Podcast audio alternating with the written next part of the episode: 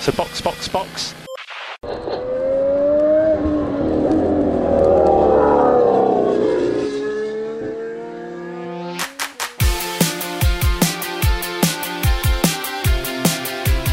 Olá, sejam bem-vindos ao episódio número 28 do Box Box Box, o original. O meu nome é Eric Andriolo e eu estou aqui com Aninha Ramos Oi, galera. e Flávio Botelho. Fala meu povo, tudo bem? E hoje, como essa semana não teve corrida e como o nosso projeto que a gente tinha aqui deu errado, a gente vai falar sobre um monte de coisa. O fim da temporada tá chegando aí e tem um monte de assuntos aí pipocando que a gente não tem tempo de falar nos episódios. Então hoje a gente vai fazer uma pauta completamente coxa de retalho e vai falar sobre uma porrada de coisa que a gente tá atrasado. Vamos fazer um giro da rodada. Pauta cozidão à brasileira. Isso aí, é um feijão tropeiro que quando junta tudo fica melhor, né? Exatamente.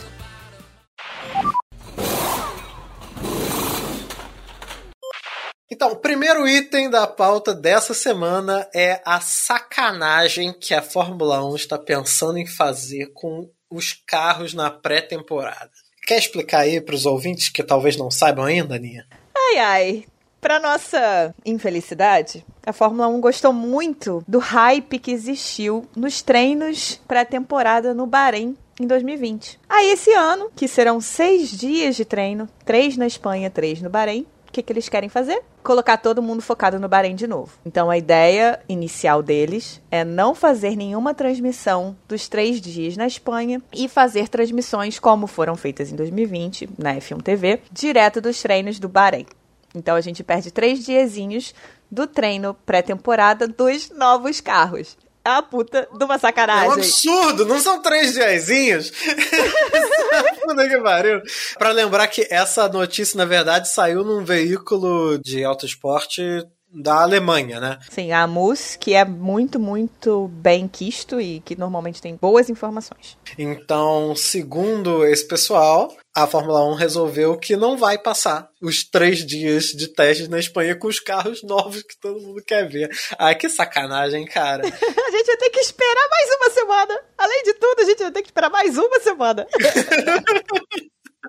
Eu acho bizarro também, porque assim, o treino pré-temporada é uma parada que, assim, a gente deixa no background, sabe? Eu não entendo por que fazer uma coisa dessa. Eu acho que é justamente porque eles estão querendo pegar o hype dos novos carros. Todo mundo tá querendo ver esses carros na pista, né? Sim. A gente tem uma ideia de como eles são visualmente já, agora querem ver na pista. E lembrando que quem controla a Fórmula 1 hoje em dia é um grupo norte-americano, que só pensa no lucro. Se esse for um movimento lucrativo para eles, eles vão fazer, independente se os fãs forem gostar ou não. Ainda mais se tiver alguma coisa a ver com o Bahrein em si, se o circuito ou os patrocinadores do Bahrein derem alguma coisa para que o Bahrein tenha esse destaque. Sem contar que Barcelona ainda não tá com um contrato finalizado para 2022. É um circuito que está sendo contado dentro dos 23 para 2022. É, todo mundo acredita que vai acontecer, mas o contrato não está lá firmado, pelo menos não para corrida. Mas que é uma sacanagem a gente perder três dias, Isa? É uma sacanagem também, mas faz sentido. O Bahrein consegue ter aí duas corridas no ano, né? Mesmo sem nenhuma necessidade. É, o mercado consumidor atraente para a Fórmula 1, que é os Estados Unidos, está começando a crescer, mas o Oriente Médio sempre foi a menina dos olhos para a FIA e para a Liberty Media especificamente, porque apesar de não ser numerosamente muitos fãs, mas onde tem o dinheiro, né? Os petrodólares estão todos lá e eles sempre vão colocar algo a mais lá para agradar, como a Aninha disse, os patrocinadores locais. Quem quer expor sua marca nesses lugares e ter sua imagem vinculada a esses países dos petrodólares, vai incentivar esse tipo de situação que, para mim, ainda vai acontecer mais rotineiramente a partir de agora. Eu acho que é provável que a grita do pessoal faça com que a Fórmula 1 volte atrás. Mas, sabe-se lá, né? Já que a gente está falando de petrodólares e Oriente Médio, a gente pode pular para o segundo item da pauta, que é outro tipo de pistolagem, que é o seguinte: a Fórmula 1 tá com corrida demais? Olha, Ninguém tem coragem de responder. não, é eu acho que o grande problema da Fórmula 1 não é o número de corridas. Eu acho que o grande problema da Fórmula 1 é que a logística não faz o menor sentido. E aí fica insuportável para quem trabalha. Imprensa que vai de um, de um lugar para o outro, os mecânicos. Esse pessoal sofre demais. Mecânico e pessoal de apoio, né? Quem tá por trás, né? Quem não aparece na televisão. É. E a gente sabe que não é uma questão de má organização. É uma escolha que eles fazem por questões de patrocinadores. Que os patrocinadores querem aquela data por algum motivo específico. Porque a única coisa que faz sentido para você, por exemplo, ter Miami em maio e Austin em outubro e Canadá em junho. Você poderia fazer tudo junto, fazer na América do Norte de uma vez só. Sim, fazer um rolê América do Norte, um rolê Europa e um rolê Ásia e Oriente Médio. E em algum momento juntar aí, quando for conveniente, fazer da América do Sul. Uhum. Fazia sentido fazer como esse ano, que vai ser tudo mais ou menos junto, né? Foi em Austin, depois vai ser no México, depois vai ser em Interlagos. Aí o pessoal já fica por aqui mesmo e depois vai voltar para o Oriente Médio. O ideal seria triple header, Estados Unidos, México, Brasil. Descanso uma semana para dar tempo de tudo ir com calma para o Catar. Aham, uhum, não, mas em vez disso vai ser uma correria. Vai ser uma correria Brasil-Catar, pessoal vai sofrer para ir direto para o Catar.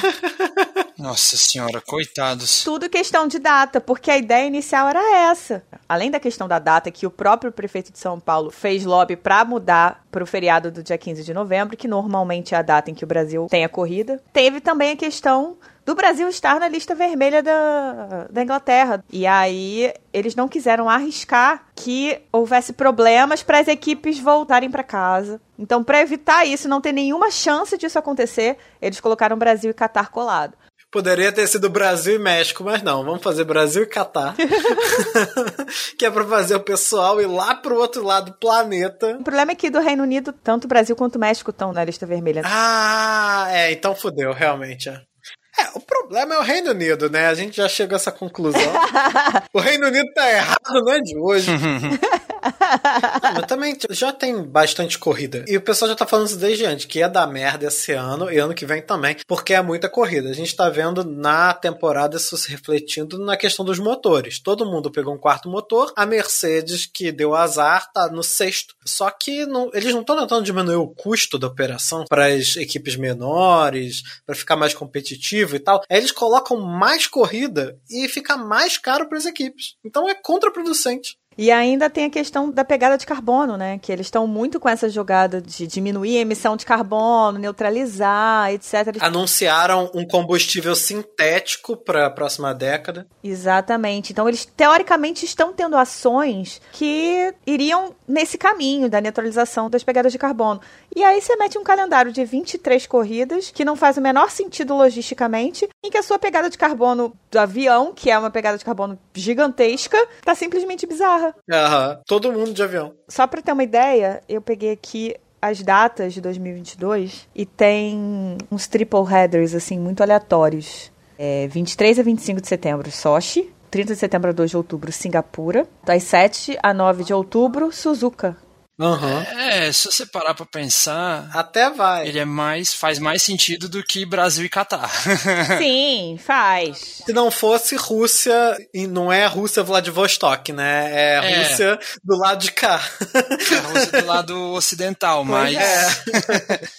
Aí vai descer pra Singapura pra subir um pouquinho pro Japão, mas enfim. É, é. E Brasil vai pra Abu Dhabi também, mas o Brasil sempre vai, depois do Brasil sempre é Abu Dhabi, né? Então tudo bem. Mas olha só, essa confusão eles vão ter que resolver resolver também por causa dos Estados Unidos. A Fórmula 1 quer desesperadamente, desesperadamente o mercado consumidor dos Estados Unidos, porque é muito grande e a Fórmula 1 nunca entrou lá e eu acho que também nunca tentou muito a sério também entrar lá. Mas agora tá entrando, né? Agora tá tentando. É. Depois, principalmente de Drive to Survive. Isso. E aí eles estão agora com o Circuito das Américas, né? Que é um circuito maravilhosamente ruim feito pelo Tilk. e depois tem outro circuito que todo mundo sabe vai ser uma bosta, que é o de Miami, que é um estacionamento, literalmente é o estacionamento de um estádio, né? Do Hard Rock Stadium, que é o estádio do Miami Dolphins. Esse aí, o Michael Masi deu uma declaração essa semana falando que não vai ser tão ruim quanto as pessoas acham. Ou seja, é uma grande bosta. Pois é. E aí tem ainda a conversa de fazer um em Las Vegas, né? Ou seja, corrida na areia agora. É. Correndo na areia. Ou passando por dentro de um cassino e tal. Vai ser no estacionamento de algum lugar. Algumas pistas de Mario Kart são bem legais, assim, pra ser inspiração. Passando por dentro, assim, dos lugares e tal. Eles estão desesperados pra fazer corrida nos Estados Unidos. Só que aí vem o, o Lewis Hamilton, né, sendo sempre a voz da razão. E ele chegou lá e falou assim: é, mas na África não tem nenhum. Vocês querem botar três aqui, né, seus espertões? Tava rolando uma discussão, ele tava inclusive advocando por ela, que é uma pista da África do Sul, se eu não me engano. Mas não rolou pra 2023. A ideia acho que era 2023 não rolou. Né? Isso. Já teve corrida lá, né? Já. uns anos atrás. É, aquela famosa sinuca de bico que o futebol já passou também. Que, né, ah, só tem Copa do Mundo na Europa, só tem Copa do Mundo na Europa. Aí fizeram uma na África do Sul, fizeram uma no Brasil e agora voltaram pra fazer onde recebem muito dinheiro, que é Rússia e depois Catar. É, pois é. Fórmula 1 de alguma maneira também meio que tá indo por esse caminho. E eu acho muito bonita e louvável a atitude do Hamilton, só que ele também tem que acordar que é um business, né? Se não tiver um patrocinador ou algum retorno, a Fórmula 1 dificilmente vai levar uma corrida para a África. Por mais que eu quisesse ver uma corrida na África. Mas aí entra a outra questão, que é a questão do rebranding da Fórmula 1 pro We Race as One. Porque eles falam, ah, a gente está tudo junto, a gente vai fazer coisas contra o racismo, pela igualdade, não sei o quê. E aí não tem nenhuma na África e tem umas 500 no Oriente Médio, todas em lugar bizarro, né? Porque tem a de Abu Dhabi, que no caso a pista que é uma merda, tem a do Catar, que é um estado de escravidão, né? Que as pessoas morrem no trabalho. Que inclusive, por conta da Copa do Mundo, estão tendo relatos e denúncias de trabalho escravo para construção dos estádios. É um dos problemas do Catar, sendo que, tipo, no, o, o Dubai nos Emirados Árabes é a mesma coisa de trabalho escravo e ninguém fala nada, né? Na Arábia Saudita vai ter agora uma pista horrorosa, horrorosa, que parece um grampo de cabelo. O circuito grampo de cabelo. em um lugar onde a mulher não pode nem dirigir, né? Quero ver se vai ter W Series lá. E aí fica meio difícil, né, cara? Eles fazerem um monte de coisa, um monte de propaganda, não sei o quê, e correm nesses lugares fazem todo esse carnaval sobre o We Race as One, deixam lá o Lewis Hamilton falar as coisas dele, mas a gente sabe que no fundo, no fundo, quem fala mais alto é o dinheiro. O Toto Wolff disse que essa briga do Verstappen versus Hamilton pode acabar igual o Prost versus Senna, que tipo, faltando uma corrida que alguém der DNF vai ser vantajoso pro outro, um enfia o carro no outro e foda-se. Isso é um, seria um risco pra Fórmula 1? Eu não entendi qual a lógica dele. Ele tá preocupado, provavelmente, eu aqui falando do alto, da, da, tirando do meu rabo, que esteja faltando, tipo, sei lá, cinco pontos pro Hamilton ganhar do Verstappen, entendeu? E aí o Verstappen enfia o carro no Hamilton, os dois no DNF e o Verstappen ganha. Sim, é, é uma merda, mas assim, não é uma rivalidade da Fórmula 1 que nós, que não vimos essas corridas ao vivo, falamos até hoje? É, pois é. Você entende a lógica? Para quem vai ver aquela corrida, vai ser um puta do anticlímax. Eu também ficaria muito puto. Mas é um tipo de rivalidade que a gente comenta até hoje hoje. é verdade. Eu não comento da rivalidade Vettel e Mark Webber em 2011. Não, a gente comenta do Prost Senna que um bateu no outro. é, é, é muito bacana pro campeonato isso. Fico com medo de rolar atitudes imorais como essa, porque isso é imoral. Não é ilegal, mas é imoral. mas vai acontecer. E já aconteceu e não deu em nada, né? Exatamente. O Prost fez, o Senna fez e o Schumacher também fez, coisa parecida. Assim, ele, ele já tá arrumando uma desculpa caso o Verstappen seja campeão fazendo isso, entendeu? Tipo, ó, oh, eu avisei, eu falei. Sendo que avisar não muda nada, né? Porque, tipo, o Alonso reclamando de largada por fora, né? Ele, ah, largada por fora é ruim, hein? Largada por fora é ruim, ninguém vai me ouvir. Não tá. E na Rússia ele passou 30 quilômetros da pista pra pegar o quarto lugar ali e falou, tava avisando, foda-se. Então, assim, eu, ok, eu entendo lá dele a preocupação, mas se fosse o contrário, ele também não ia falar absolutamente nada. Toto Wolff, gente, também não é flor que se cheire, desculpa. Não, não. então ele pode estar tá tentando aliviar a barra dele pro lado dele, mas eu não caio nesse papinho, não. Flávio desconfia de todos os homens de negócio, ele é comunista. Ele quer socializar os meios de automobilismo. Todos os carros vão ser vermelhos e ter o mesmo motor. Vai ser tudo Ferrari, esse é o plano. Você descobriu meu plano, porra! É bom que o pit stop de todo mundo tendo 20 segundos não faz diferença, né, cara? Eu tô imaginando o Matia Binotto, ditador da Fórmula 1 lá no alto. Com aquele cabelinho. Giovinazzi tá cada vez mais parecendo que não vai ficar pro ano que vem. Já vai assinar o aviso prévio dele na próxima corrida. É. Ficar até o final do campeonato, basicamente. Eu fico triste, porque eu acho que ele melhorou bastante. Muito, eu ia falar isso. Eu acho que ele melhorou pra caramba. A gente fica, tipo, pensando, né? Porque ele é o piloto reserva da Ferrari. Tá na Sauber, na Alfa Romeo, no caso, por conta de um acordo por, pela Ferrari ser a fornecedora de motores. Então esse acordo vai acabar. E eles vão poder meter quem eles quiserem lá. O Giovinazzi, eu acho que ele era isso antes de aparecer o Leclerc e o, e o Sainz. Porque eu acho que eles olharam e falaram assim: é, o Giovinazzi já tava meio assim, é o futuro, mas vai ser treinado pelo Raikkonen. Você acha que o Raikkonen tá preocupado em treinar o Giovinazzi? Pelo amor de Deus. Nem um pouco. É, eu, acho, eu acho que a Ferrari via o Giovinazzi como um bom piloto, mas não via no Giovinazzi o futuro da equipe, da forma como eles veem no Leclerc. Lembrando que o sonho de todo ferrarista é ter um puta piloto italiano guiando a Ferrari. Aí acho que o país para pra ver toda a corrida. Mas isso não sei se vai acontecer. É, é legal o cara ser italiano, mas pô. Olha, o Leclerc eu acho que é o mais próximo que eles vão conseguir. É muito próximo, é. se contentem com isso. O Mônaco ali é quase Itália. Mas é mais legal que ser italiano é ganhar corrida. Exato. E o Leclerc é piloto de ganhar corrida e o Giovinazzi não é. E, ou até possivelmente campeonato, então. É, exatamente. Mas aí, quem que entra no lugar dele? Porque não se sabe, né? A Fórmula 2 tem 50 cara. É, agora com a Andretti pulando fora do negócio, que parece que ia rolar, né, mas não vai rolar mais. Que eles iam comprar a Sauber, eles iam colocar um piloto americano, o Colton Herta, que é um moleque da Indy. Exatamente, já talvez até pensando nessa expansão pro mercado americano. É, mas esse negócio da Andretti deixou muita gente animado, cara, porque a Andretti é uma equipe já com experiência, com nome, já ia vir com um cara que já sabia correr na Indy, sabe? Já tava tudo certinho e nada, não rolou.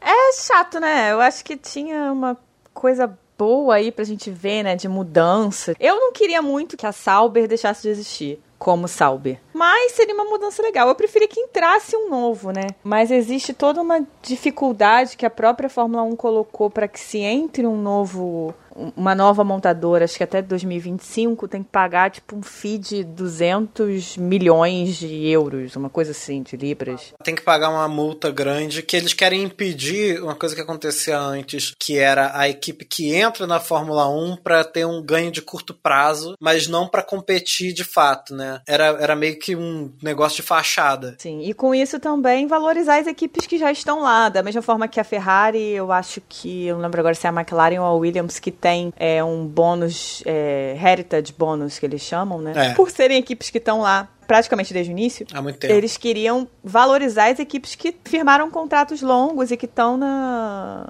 na categoria para valer, quando eles colocam esse, esse FII.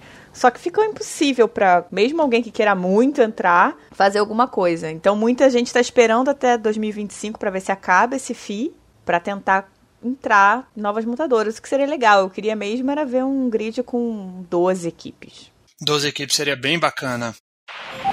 Falando em 12, a gente passa pro próximo item da pauta, que é o seguinte: Huckenberg disse que não vai mais dar para ele, que ele já percebeu que ele não vai estar tá na Fórmula 1, ou seja, na Alfa Romeo ele não vai também. Mas aí na entrevista ele soltou o seguinte: Não, eu acho que assim, 10, no máximo 12 pilotos são assim realmente bons, o resto não. então eu quero que a gente especule sobre quem ele tá falando. Vamos lá. Então, 12 estão falando que 8 são ruins. Estão 7 porque Mazepin tá na lista de qualquer pessoa que saiba trocar uma marcha. A gente pode começar por aí, né? Eu acho que ele tá incluindo aí o Ocon, o Tsunoda, o Schumacher. O Stroll. Hum, eu acho que ele não tá incluindo o Schumacher, mas ele tá incluindo o Stroll, hein? É, o Stroll tá nessa lista também. Ele tá incluindo o Stroll. É, é o Ocon, o Tsunoda, o Stroll, o Giovinazzi. Eu acho que o Giovinazzi tá nessa lista dele também. Uhum. E o Latifi. O Latifi, sim, o Latifi. O Latifi, que agora começa a ficar difícil. Peraí, peraí, temos quantos? Falta dois? Falta dois. Mazepin e Schumacher. Eu acho que Schumacher não tá nessa lista, não. Eu também acho que não, acho que não. Até porque ele acabou de ganhar a Fórmula 2, eu acho que ele não tá nessa lista. Eu colocaria, sabe quem? E pode ser um absurdo, o Gasly. Caralho, será que é o Gasly que ele tá falando do Gasly? Não me surpreenderia se o Gasly estivesse na lista dele, apesar de já ter ganhado corrida. Ele tá falando do Ricardo, provavelmente, esse ano. Não, mas eu não acho que ele colocaria o Ricardo nessa. nessa Vai pegar o ódio de todo Eu mundo. Também acho que não. Eu tô surpreso que até agora o. Flávio não falou do Bottas. é isso que eu falo. Eu pensei no Bottas. Mas é aquilo, eu falei da- no outro episódio, ou no episódio quando o Bottas ganhou, né? O Bottas não é um mau piloto. Ele não vai fazer um papelão na Alfa Romeo no ano que vem. Mas ele não é piloto pra disputar título, ele é piloto de meio de grid. Pérez, gente. É claro que ele tá falando do Pérez. Eu pensei no Pérez também. Mas é óbvio que ele tá falando do Pérez. É verdade. Então fica Mazepin, Ocon, Tsunoda, Latifi, Stroll, Giovinazzi, Pérez e Bottas. Bottas, eu acho. Bottas barra Gasly. Aí fica a seu critério, cara ouvinte. Mas o, mas o Gasly ganhou a corrida com um carro merda e o, e o Ah, o Ocon também. Mas o Ocon é muito ruim. não dá não. Ainda bem que o Mauro não tá participando desse episódio, que senão ele já ia estar aqui. Espere um pouco! Não, você falando do Gasly, então, pelo amor de Deus. Botou do Gasly falando- nessa lista. Eu, eu não acho que ele tá falando do Gasly, não. Mas eu acho que é provável que ele esteja falando do Bottas. Pode ser que ele É, esteja. eu acho que o Bottas entra nessa lista sim. É. O Pérez com certeza absoluta entra porque deve rolar muita dor de cotovelo. Inclusive, eu acho que o Hugenberg meio que falou merda, que ele falou assim: ah, antigamente todo mundo era bom e agora metade é meio ruim. Eu, ah, hum, não, né? Ah, nem fudendo. Ele correu com o Trulli. Só porque ele não tá correndo mais, né? Se ele tivesse correndo, ele está. Não, o campeonato está muito equilibrado. É. muito difícil marcar pontos na atual Fórmula 1. Ele tá falando um monte de coisa dessa. É.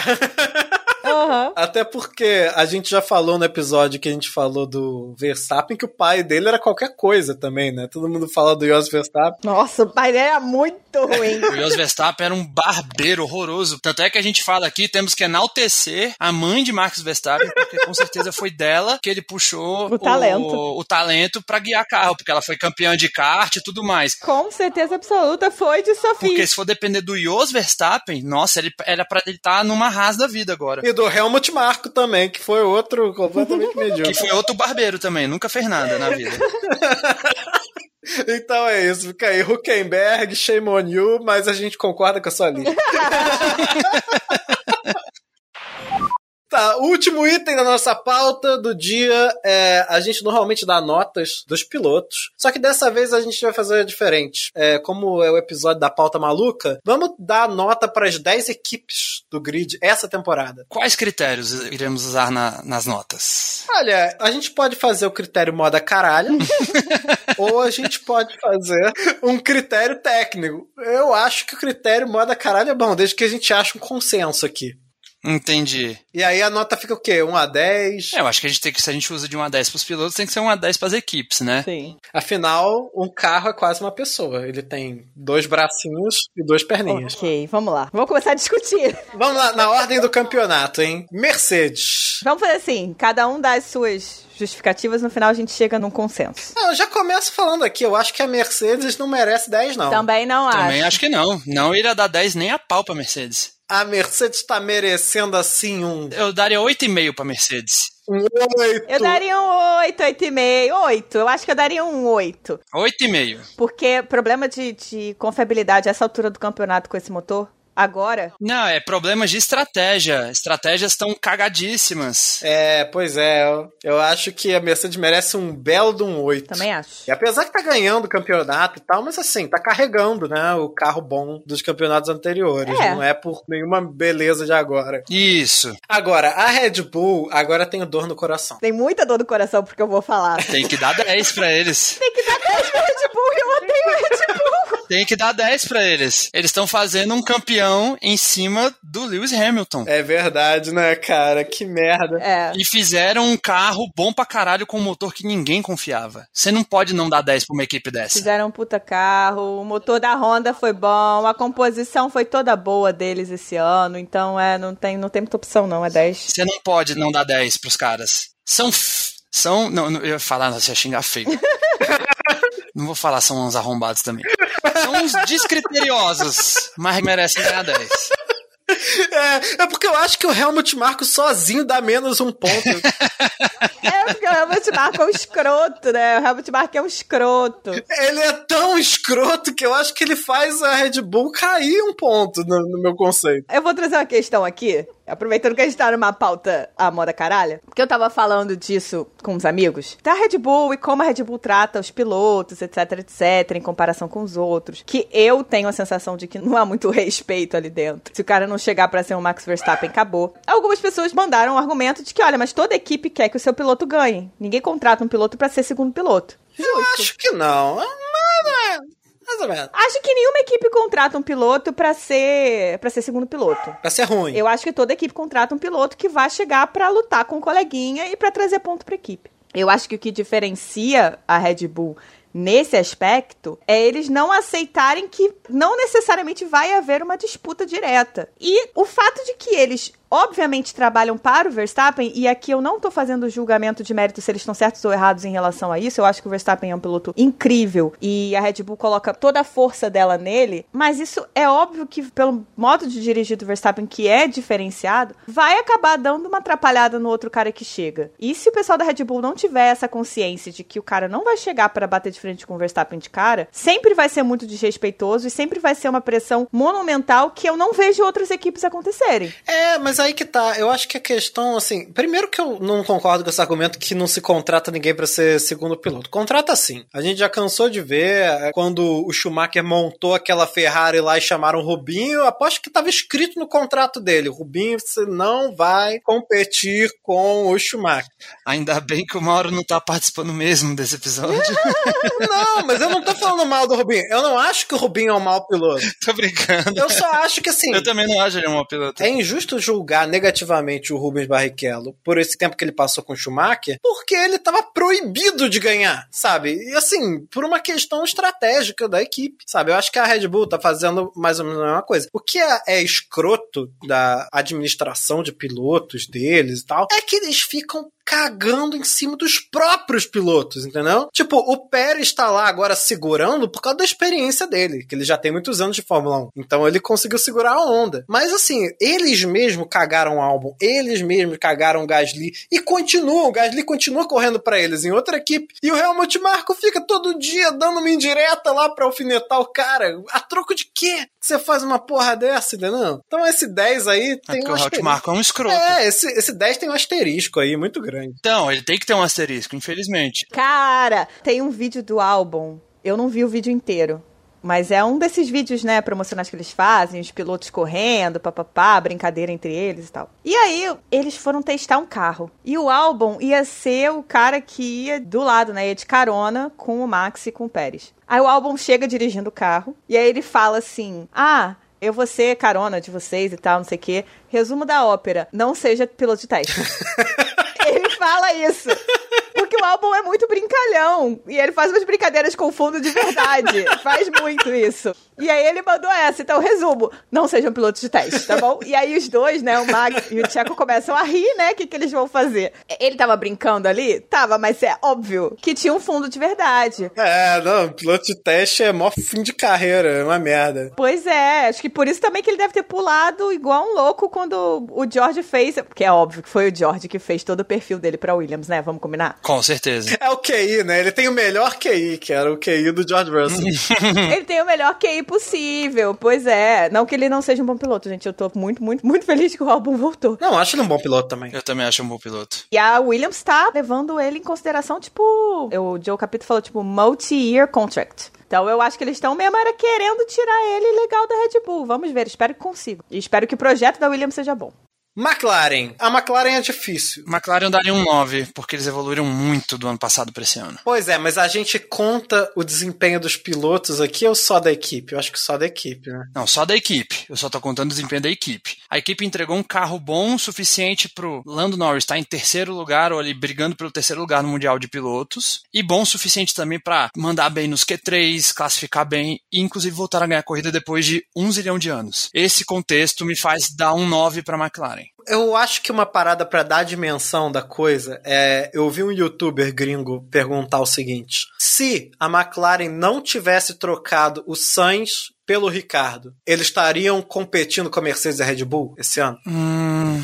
Eu acho que não, mas eu acho que o fato de que a gente para pra pensar. É. é eu acho que eles seriam terceiro com folga. Isso, com folga. Concordo com a Aninha. Porque o, o Sainz já tinha química com a equipe. Já, já. Tava Né? correndo bem. Eu já conhecia o carro. Chegar um Ricardo que não conhece o carro, tanto é que o Ricardo demorou a engrenar. Eles não demorariam tanto a engrenar um dos pilotos, que, obviamente, num carro bom poderia render mais. Eu concordo com a Aninha. Estariam com o terceiro lugar basicamente garantido, consolidado no Mundial de Construtores. O Sainz no ano anterior conseguiu bater o Norris. Ele ia estar vindo, sabe, na forma que ele tá agora com a Ferrari. E com um carro que ele já conhece. Ele ia estar voando, ele ia estar voando. Então, assim, eu também tô muito satisfeito de ver o que, que a McLaren conseguiu fazer. Eu acho que isso tá tudo na conta do Zac Brown. Eu, inclusive, daria um 9,5. Eu não daria 9, não. Eu daria um 9,5. É verdade, tá difícil entender por que que a gente não tá dando 10. É, pois é. Porque somos muito criteriosos. É, eu acho que a gente não pode dar 10 porque eles estão cagando o pit stop a dar com pau, né?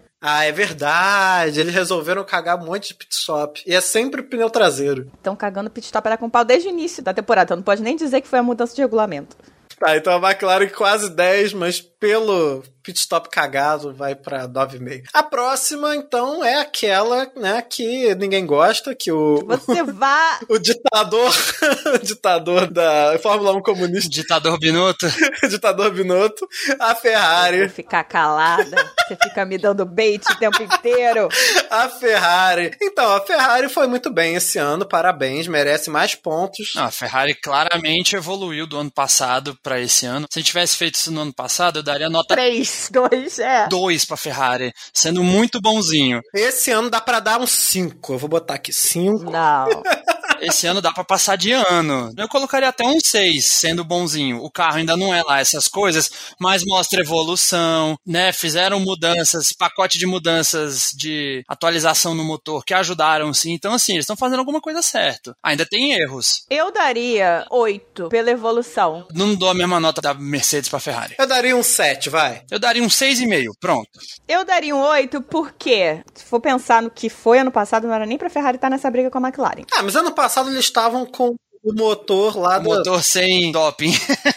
É, o motor sem doping. A Ferrari evoluiu tanto o motor quanto a aerodinâmica, resolveu alguns graves problemas de aerodinâmica que tinha. O Leclerc tá pegando P4, foram seis P4s até agora. A equipe é uma das que mais esteve na zona de pontos no ano inteiro, por mais que pode não ter pontuado muito, né, obviamente, senão estaria lá, em lá entre, entre as cabeças. Tirando França, se eu não me engano, a equipe pontuou em todas as corridas. Eu tenho a impressão, Aninha, que o que melhorou foi mais o motor do que de resto. Porque assim, Não, melhorou outras coisas. o problema que ele teve em 2020 foi assim: o motor tava tão cagado que a própria aerodinâmica do carro não estava preparada para um motor tão fraco. Hoje em dia a aerodinâmica é muito importante, mas o motor ainda carrega o carro, sabe? Com motor bom, um monte de coisa fica mais fácil. Mas o problema da Ferrari, além do motor merda do ano passado, também existia um problema de De chassi, né? arrasto. Ah, de arrasto. Tá, de aerodinâmica. O chassi original do SF1000 era muito ruim e tinha muito arrasto. Então precisava de um motor mais potente do que o da Mercedes para aquele carro correr alguma coisa. Então, mesmo atualizando o motor, e tem uma coisa, eles não atualizaram tanto assim o motor no início do ano, não. E o carro evoluiu muito do ano passado para esse ano. A atualização de motor só veio de verdade agora. O motor que foi utilizado até a Rússia, que foi quando o Leclerc mudou, era um motor que era basicamente do ano passado.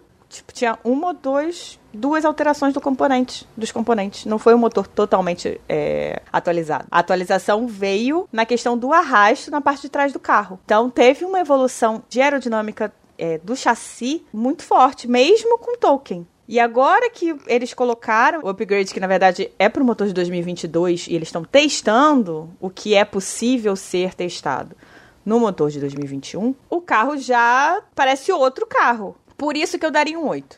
A Ferrari ficou em sexto ano passado. Ano passado foi um desastre. Foi um desastre completo. E eles conseguiram transformar aquele desastre completo em uma luta pelo terceiro lugar. Com um piloto novo. Não, eles também estão com uma dupla muito boa. Eles estão com uma dupla muito boa. Mas eles tiveram um puta de um trabalho com, com o Sainz, de colocar o Sainz com o Leclerc juntos, pro Sainz se adaptar rapidamente ao carro, para que eles pudessem lutar por alguma coisa esse ano, nem que fosse o P3. Por isso, eu defendo o 8. Não, tá, pra não dizerem que eu sou injusto, eu acho assim, a Ferrari também acertou outras coisas. Parou de errar tanto na estratégia, parou de errar tanto o pit stop. A Ferrari ano passado tava cagando o pit stop, corrida sim, corrida também. Depois cagava a estratégia, corrida sim, corrida também. E o tempo todo o Vettel dando vexame lá atrás. E o tempo todo o Leclerc tendo que fazer milagre. E o tempo todo um rádio bizarro. Virou uma piada tão grande que a piada ficou velha no final da temporada já. Então, assim, melhorou. Mas eu ainda acho que tá longe, longe de ser o que a Ferrari tem que ser. Ainda mais com a quantidade monstruosa de dinheiro.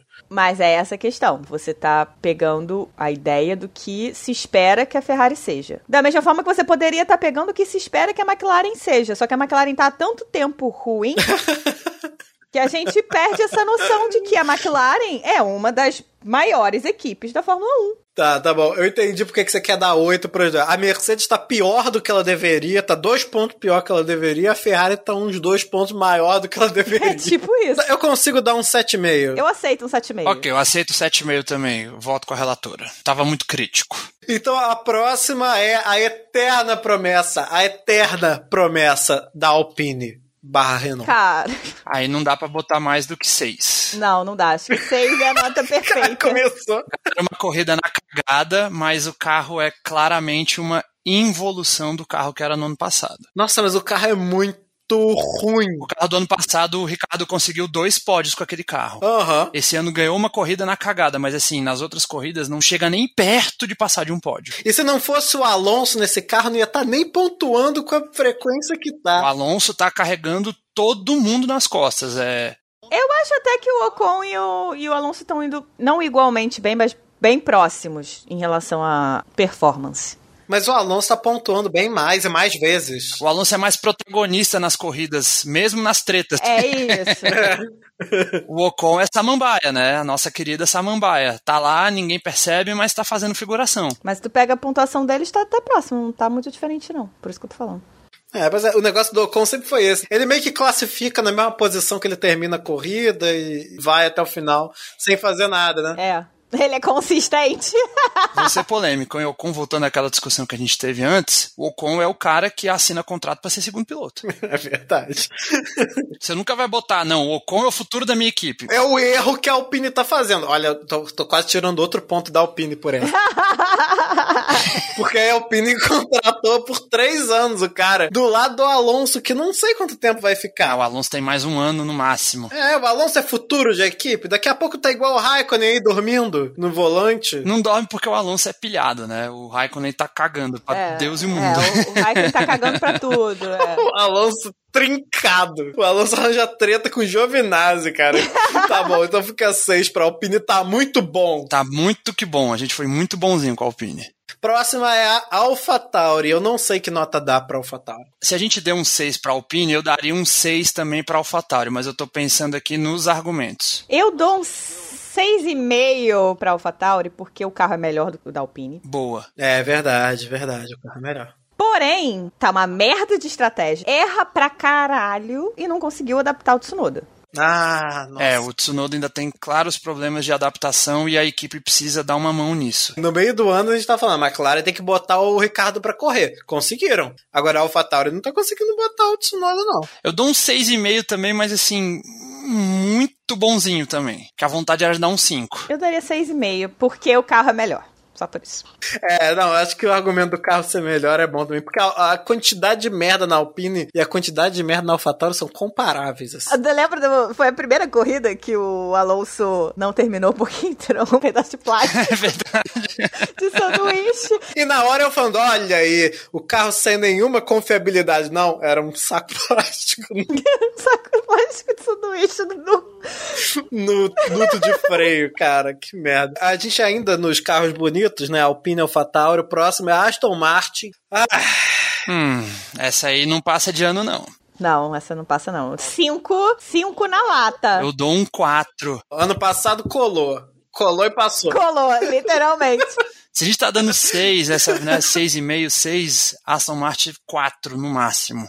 Porque se a Alpine evoluiu, a Aston Martin despencou, né? Minha nota é 4. Eu daria 5. Eu acho que o que mais dói é que a gente nem vê os carros. Os caras têm o Vettel, os caras têm um carro bonito pra caralho, e a gente não vê a corrida inteira. Bom, tem o um pequeno problema também de na TV ele ser igual a Mercedes. Né? é, quando se não estiver fazendo sol é igual a Mercedes. Você não sabe quem é quem ali. Inclusive, ano que vem parece que a Mercedes vai voltar com a cor prata, então vai ajudar a Aston Martin a aparecer mais um pouquinho, né, coitados? Uh, downgrade. Buh. Se for o nível comparando ao ano passado, a Aston Martin é o que não fazer de um ano pro outro. Porque o carro caiu completamente de produção contrataram um piloto que poderia ajudar e nem isso está conseguindo, né? O Vettel não está conseguindo trazer um pouco da experiência dele para tentar melhorar as coisas. E o Stroll, a gente sabe por que, que o Stroll está correndo lá. Ele melhora, ele corre um pouquinho, ele evoluiu, mas não é esse cara também que vai ser uma grande diferença. O chefe da Aston Martin disse que o Vettel contribuiu com novos métodos, né? Que ele traz de outras equipes, de propor mudanças e tal. Grande merda, porque o carro é, eles no início do ano culpavam o Rake, e eu acho que era justo. Mas, porra, já passou tempo pra cacete, né? Pra eles reverem a aerodinâmica do carro. Pelo dinheiro que eles têm, não era pra estar tá onde tá, com 62 pontos atrás da AlphaTauri no campeonato. É, o foda é que assim, eles fizeram o 2020, era o W. Era o carro da Mercedes Rosa. E aí, quando chegou para 2021, eles não puderam fazer os upgrades que a Mercedes fez. Então eles ficaram com um híbrido meio estranho, um negócio que eles só puderam evoluir uma parte por causa dos tokens, que eles não sabem como fazer o setup do carro. Parece que não pensou mais do que dois segundos na frente, porque falou assim: ó, vou copiar o carro da Mercedes, beleza. Só que aí a Mercedes evolui, eles já encontraram um caminho. E eles não podem pegar, eles estão proibidos de evoluir o carro no melhor caminho. Então, eles só puderam tentar encontrar outro caminho alternativo com um carro que tem a mesma filosofia aerodinâmica. Tá maluco? É óbvio que não ia dar certo eles tinham que descobrir eles mesmos o caminho das pedras para desenvolver o carro. E eles não iam ter tempo de fazer isso, né? Vamos combinar? O que a Mercedes está fazendo com esse carro são anos e anos e anos e anos de trabalho para Mercedes encontrar o caminho, né, para desenvolver esse carro. Aí pega a Aston Martin que no caso não foi a Aston Martin, foi a Racing Point, copiou o carro e aí a Aston Martin tinha que desenvolver um carro copiado, só que eles não têm o histórico que a Mercedes tem, porque conseguem encontrar esse caminho. É complexo mesmo, né? Tu desenvolver a cópia dos outros. É, eu acho que um 4 tá bom, hein? Vou dar um 4. é, vou ser obrigada a concordar com 4. 4. Ah, agora sim, Williams. William. O Williams tem que passar de ano. Melhorou bastante já. O Williams tá merecendo uns 6,5, 7? Merecendo uns 5, 5,5. Não, não, acho que merece mais, hein? Eu acho que uns 6,5. Eu acho que a Williams mostrou que quando eles puderam focar no carro, eles mostraram clara melhora. Então vale um 7. Uma nota 7. Eu acho que tá bom uma nota 7. Pra uma equipe que terminou no passado sendo um lixo e agora tá pontuando direto? Pontuando direto, não. Foi pra Q3 algumas vezes. Pontuou já umas quatro corridas. E fez pódio numa corrida que, né, mas fez pódio.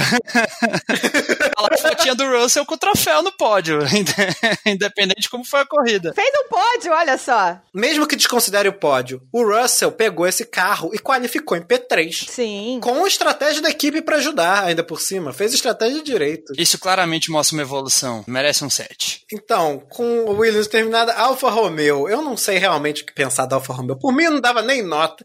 Não aparece em lugar nenhum. Não faz nada. É, eu acho que a Alfa Romeo tá num 5. Um limbo de 5. Porque não foi pra lugar nenhum. Não cresceu. Não piorou. Mas também não melhorou. O Giovinazzi conseguiu colocar ela num Q3 perdido. Tem ido melhor que o Raikkonen. O problema, eu acho muito da Alfa Romeo é o piloto piloto, o Raikkonen não quer mais estar tá ali. É, não é nem o Giovinazzi que melhorou, é o Raikkonen que tá cada vez mais foda-se, entendeu? Ele corre só pelo prazer de correr, mas ele não quer competir, não tem aquela gana de procurar melhores resultados. Ele tá ali por, pelo prazer de correr, pela adrenalina, ponto. Ele mesmo deu uma declaração esses dias que perguntaram pra ele assim: ah, como é que é? Você continua por causa da adrenalina? Ele falou: olha, eu acho que nem adrenalina, porque já virou uma coisa que eu faço naturalmente, que é pilotar um carro de corrida. Tá cagando. Tá cagando. É, eu concordo, é uma nota 5. Não piorou nem melhorou. É, é isso aí.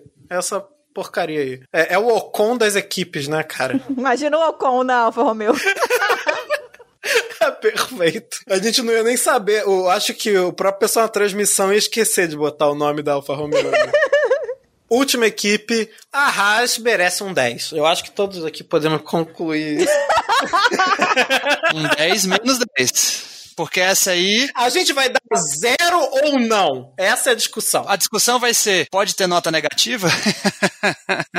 Haas simplesmente não fez nada. A Haas não, não desenvolveu o carro. A Haas contratou o pior piloto possível porque precisava de dinheiro. o que, que a Haas está fazendo na Fórmula 1? Interrogação. Zero, cara. A equipe americana que tem uma bandeira russa gigante. Eu acho que eles só não puderam colocar a cara do Putin no carro, porque ia ser demais, entendeu? Não, todo mundo sabe que o carro virou a bandeira da Rússia porque a bandeira da Rússia do Mazepin não ia poder aparecer, né? Exato. Aí eles botaram a bandeira da Rússia gigante e o carro só gira e chega em último. Como o Mick Schumacher conseguiu colocar aquele carro no Q2 duas vezes, realmente. A única alegria que a gente vai ter com a Haas é no Drive to Survive do ano que vem, pra ver o Gunter enlouquecendo como sempre. Não, nem isso. Porque no- nessa terceira temporada o Gunter já tava xoxinho já. Ele já tá todo mortinho. Ele já tava triste. É zero, é zero, zero, zero. Zero, ok. So box, box, box. Bom, gente, como vocês já sabem, o Box Box Box está com a gorjeta do Twitter ativa. Então, para vocês ajudarem a gente com qualquer quantia, qualquer trocadinho, é só clicar numa notinha de dinheiro que aparece nos dispositivos iOS. Caso você seja uma pessoa normal que tem Android ou que usa o Twitter via web, nós também estamos com um Pix, que é o nosso e-mail, podcastboxboxbox@gmail.com. Por que a gente fez isso? Porque a gente não ganha nada com isso. A gente só não quer perder tempo e um pouquinho do nosso dinheiro e queremos poder pagar um editor para que os episódios sejam entregues para vocês toda semana com alguma constância. Nos últimos tempos, trocamos para quarta-feira para a gente conseguir dar vazão, mas o ideal é que a gente pudesse entregar para vocês sempre na terça. Então, se cada ouvinte semanal nos der um realzinho, a gente já consegue fazer uma edição profissional e focar na produção, na gravação e em outros tipos de conteúdo que a gente possa pensar para o futuro do podcast. Então, podendo, um realzinho que seja, nosso pix é podcastboxboxbox.gmail.com. E esse endereço também serve para vocês mandarem pra gente cartinhas, para vocês mandarem pra gente qualquer coisa que vocês quiserem, desenho, relatos de experiência. Vocês é que sabem. Como xingar o Mazepin em russo, vocês mandam essas coisas pra gente. Xingar o Mazepin também pode, à vontade. Pode xingar o Leclerc também. Não, não pode não. Não pode, porque nós temos um doador essa semana, o Leco Ferreira, que acompanha a gente no Twitter também, e ele é ferrarista e leclerquista, ou seja, é uma dessas facções da ditadura da Ferrari aí, ditadura do Binotto. Vocês podem fazer como o Leco Ferreira seguir a gente no Twitter em castboxboxbox, que é a nossa arroba lá, e também é a nossa arroba no Instagram, arroba castboxboxbox. Muito obrigado, Leco. Valeu, Leco. E muito obrigado a todos vocês que nos ouvem também. Até semana que vem, que agora é semana de corrida. Graças a Deus. Box, box, box. Box, box, box. Box, box, box. Tchau, gente. Brake balance plus one. Suggestion. Your suggestions are not in line with what I feel.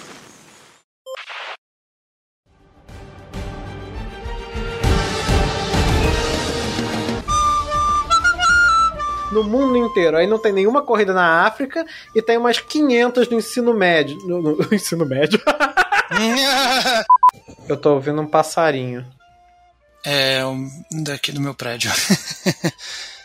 Mas olha só, você não acha que o safety car merece um ponto, não? Porque esse cara é bonito pra caralho. Bonitão. que eu só li a manchete, então posso estar falando. Isso eu vim procurar a, a, a coisa inteira pra ler as merdas que ele falou. O chefe da Aston Martin chegou a dar umas declarações sobre. é, eu nunca lembro o nome dele. É o. Tchau. O. Chaves Chaves. Omar, Omar. Isso.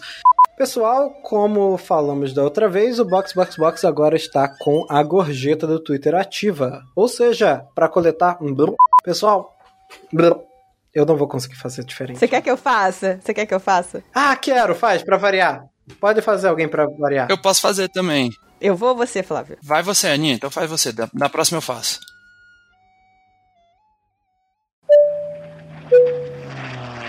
Este podcast foi editado por Lucas Conrado.